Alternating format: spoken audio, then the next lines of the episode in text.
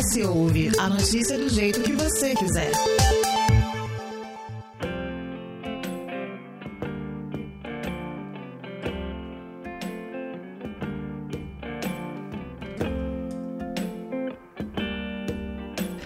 Na semana anterior, nós conversamos sobre empreendedorismo e neste episódio a conversa continua.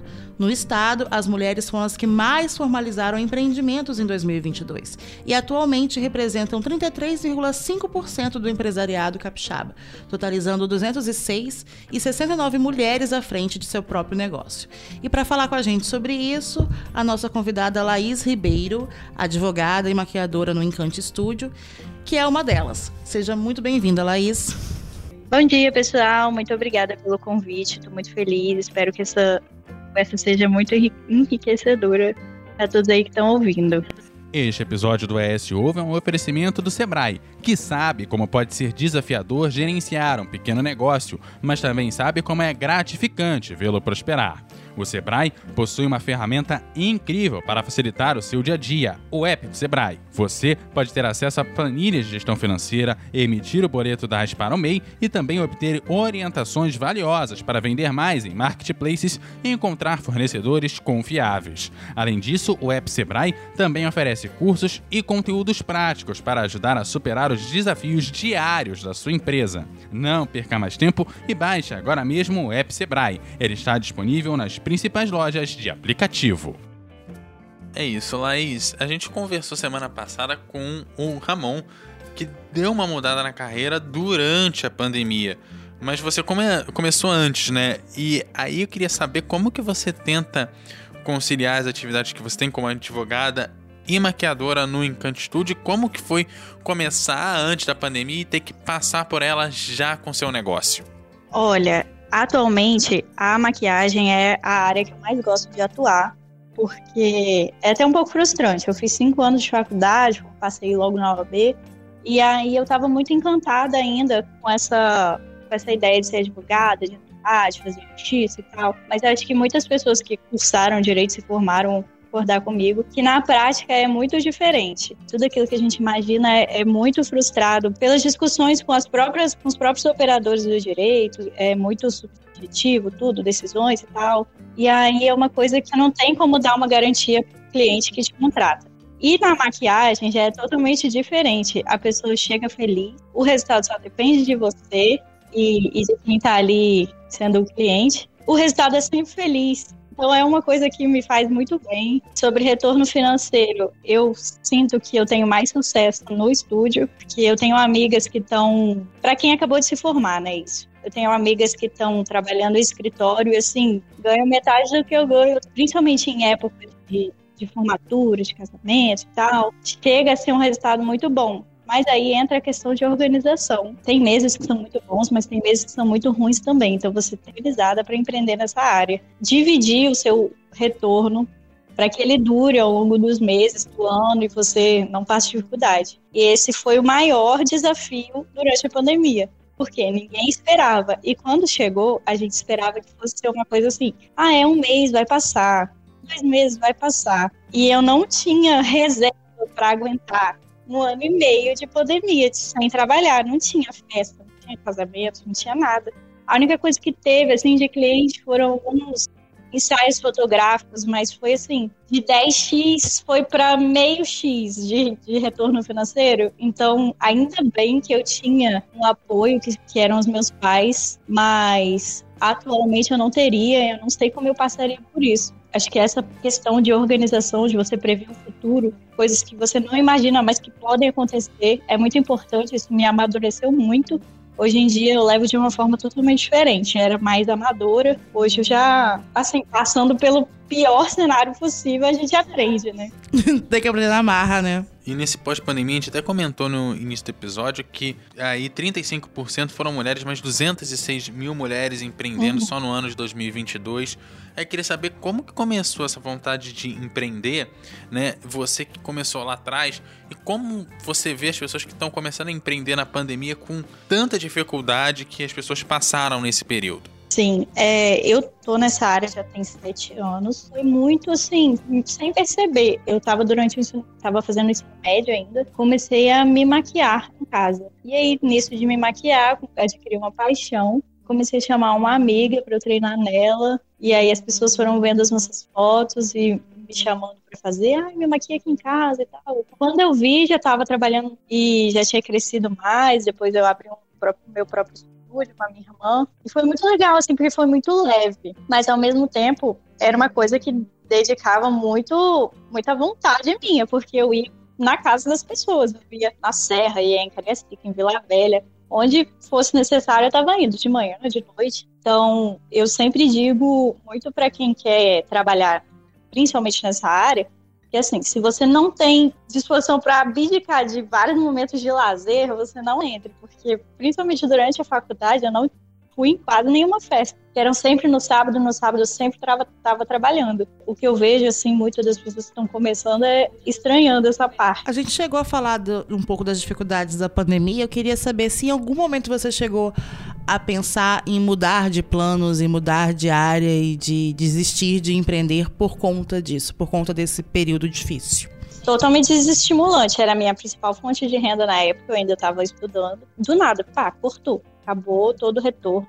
E aí eu estava trabalhando com a minha irmã na época, ainda tô, mas a gente chegou uma para outra e falou: olha, passando esse período aí, vamos cada uma para sua área. Ela estava se formando em pedagogia, eu estava me formando em direito, e a gente estava certo, assim, vamos entrar no emprego fixo, porque ficar dependendo assim, de um cenário tão instável é muito difícil tudo mais. Mas aí quando começou a melhorar, final de 2021, não melhorou, mas assim, já estavam voltando alguns eventos. A gente voltou a trabalhar e aí a gente lembrou por que, que a gente gostava tanto e continuamos. Mas rolou o pensamento de desistir que você tem que ter muita perseverança, assim, de pensar que aquilo vai passar e você vai sobreviver. E aí, falando dessa dificuldade, você acredita que aqui no Espírito Santo a gente tem os incentivos necessários para esse empreendedorismo? Fiquei um bom tempo informal. Foi muito de mim comigo mesma. Eu, no início eu não pesquisei muito sobre MEI, fui indo sozinha mesmo a pessoa me procurava, eu marcava. Você foi muito pelo sentimento ali, pela experiência, do que, tipo, ah, vou pensar no que eu vou fazer certamente para formalizar isso aqui, né? Foi fluindo conforme foi, foi acontecendo. Mesmo. Até pouco tempo atrás era, era mais um hobby, era para eu pegar uma renda extra para ir fazendo minhas coisas, comprar minhas coisas, começar a mobiliar minha casa e tal. Agora eu vejo que eu quero seguir com isso para minha vida. Eu acho meio complicado mesmo, porque a questão do, do MEI, ele não tem muito benefício, você precisa passar por uma, uma burocracia todo mês, é meio chato, e por isso que eu acho que tem muita gente informal, assim como eu estive muito tempo, porque é mais prático também de você, se você desistir, ah, não quero mais fazer isso, acabou, acabou, não precisa. Falta, assim, um, um incentivo mesmo. Eu acho que não, não, gente, as pessoas não visualizam quais são os benefícios de você se realizar. Ter um, uma ajuda financeira quando você estiver doente, questão previdenciária. Muita gente não sabe e não é informada, não vejo isso circulando muito. E olha que eu tô nesse meio, né? Essas informações são muito precárias. Este episódio do ES Ovo é um oferecimento do Sebrae, que sabe como pode ser desafiador gerenciar um pequeno negócio, mas também sabe como é gratificante vê-lo prosperar. O Sebrae possui uma ferramenta incrível para facilitar o seu dia a dia, o app do Sebrae. Você pode ter acesso a planilhas de gestão financeira, emitir o boleto da para o MEI e também obter orientações valiosas para vender mais em marketplaces e encontrar fornecedores confiáveis. Além disso, o app Sebrae também oferece cursos e conteúdos práticos para ajudar a superar os desafios diários da sua empresa. Não perca mais tempo e baixe agora mesmo o app Sebrae. Ele está disponível nas principais lojas de aplicativo. E, é muito a gente vê muito esse pessoal que começa, igual a Laís, com, como hobby, como uma renda extra, para além do trabalho principal. E muitas pessoas vão levando desse jeito, e a gente vê muitas pessoas que vão desenvolvendo o negócio dessa forma, até que em algum momento você acaba tendo que decidir, tendo né? Que formalizar. Formalizar para porque passa a ser realmente, como no caso dela, a ser a, a principal renda, né? A, a, o seu negócio realmente. Nesse, é, voltando à questão da, da pandemia e sobre essa falta de incentivo que você falou, você chegou a conseguir pegar ou chegou a pegar algum empréstimo, algum subsídio nesse período? Ou até mesmo para começar, ou não? Realmente foi seguindo esse fluxo, como você falou, foi você por você mesmo? No início mesmo, quando eu comecei a maquiar, uma cliente, outro cliente no outro final de semana, era uma coisa que eu ia muito tranquila, sem pressão. Se eu tivesse cliente, tudo bem. Se eu não tivesse, tudo bem também. Não era uma coisa que eu estava levando muito a sério. E aí depois, como se tornou a minha renda eu comecei a ter dívidas para pagar com esse dinheiro, né?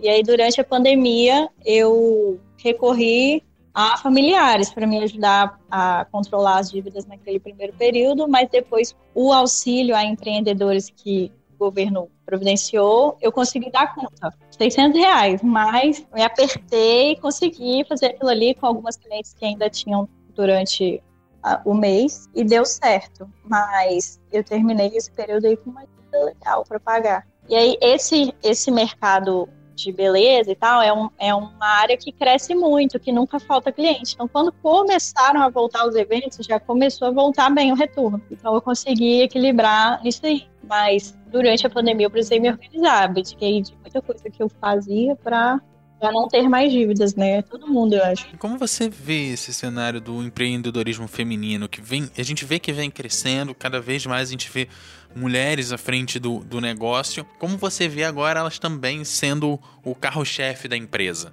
Ai, gente, eu acho maravilhoso, porque assim, aqui em casa eu tenho mais que o meu marido. E acho isso muito legal, porque muito, muito, por muito tempo a gente não era levado a sério, né? Ah, vou empreender, vou empreender, era sempre relacionado a alguma coisa assim, ser manicure, não sei o quê. Nunca era associada a cabeça de um negócio. Com o tempo isso vem mudando, a gente está se especializando bastante. Atualmente isso vem mudando.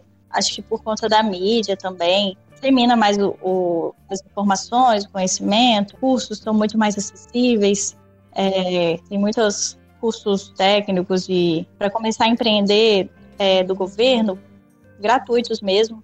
E eu acho que isso é muito importante para trazer as mulheres para o empreendedorismo, porque por muito tempo as mulheres nem poderiam trabalhar, né? E aí sempre foi o homem como chefe da família, a gente não tinha acesso a tudo. E agora é tudo muito mais acessível, até mesmo grupos de estudo voltados para isso a gente tem muito mais, mais acesso à informação. Pegando esse gancho seu, é, você acredita que então, tipo, isso é um reflexo de outras mudanças que já vêm ocorrendo na nossa sociedade, né?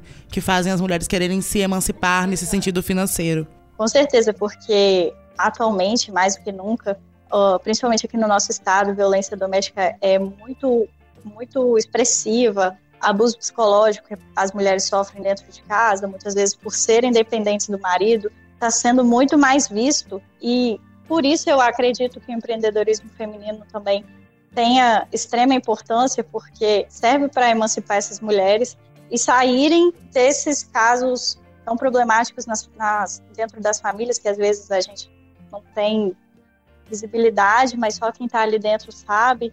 E aí é muito legal, sabe? Porque é uma forma de dar poder a essas mulheres sem precisar de tanta burocracia, de dentro de emprego formal. Às vezes ela está fazendo uma coisa que ela gosta mais do que estaria sendo ali é, para quem não tem ensino médio, é, ensino superior, por exemplo, consegue fazer mais coisas do que seria com uma CLT, por exemplo. Este episódio do ES Ovo é um oferecimento do Sebrae, que sabe como pode ser desafiador gerenciar um pequeno negócio, mas também sabe como é gratificante vê-lo prosperar. O Sebrae possui uma ferramenta incrível para facilitar o seu dia a dia, o app do Sebrae. Você pode ter acesso a planilhas de gestão financeira, emitir o boleto da para o MEI e também obter orientações valiosas para vender mais em marketplaces e encontrar fornecedores confiáveis. Além disso, o app Sebrae também oferece cursos e conteúdos práticos para ajudar a superar os desafios diários da sua empresa. Não perca mais tempo e baixe agora mesmo o app Sebrae. Ele está disponível nas principais lojas de aplicativo.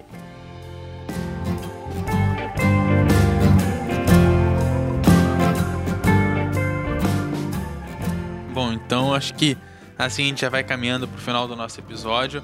Laís, se tiver mais alguma consideração, fique à vontade.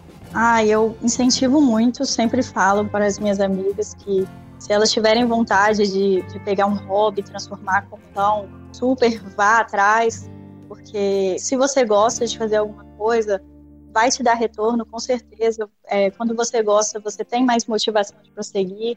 Às vezes você está numa coisa que você não curte, seus dias não são felizes, o retorno financeiro não é legal. E aí, fazendo uma coisa que você gosta, você vai mudar totalmente a sua vida. Você vai é, ter retorno financeiro fazendo uma coisa que te deixe feliz, que se você está feliz, as pessoas que compram e que usam seus serviços, elas vão ficar felizes também, porque uma coisa que as minhas clientes falam muito assim é que dá para ver o quanto a gente gosta de fazer aquilo e por isso o resultado é bom. Vai ser bom se você gosta de fazer. Então, se você tem vontade, é, no início é desafiador, tudo que é novo é desafiador, mas siga em frente, vai ser ótimo. E eu estou aqui para desejar sucesso a todos que quiserem começar um negócio. Obrigada, Laís. É, lembrando que aqui a gente te convida a debater, a refletir e, sobretudo, a se informar. O ES Ouve tem edição de Eduardo Couto, texto e produção de Lídia Lourenço e a direção de jornalismo de Daniele Coutinho. E é isso, até a próxima. Até a próxima, pessoal.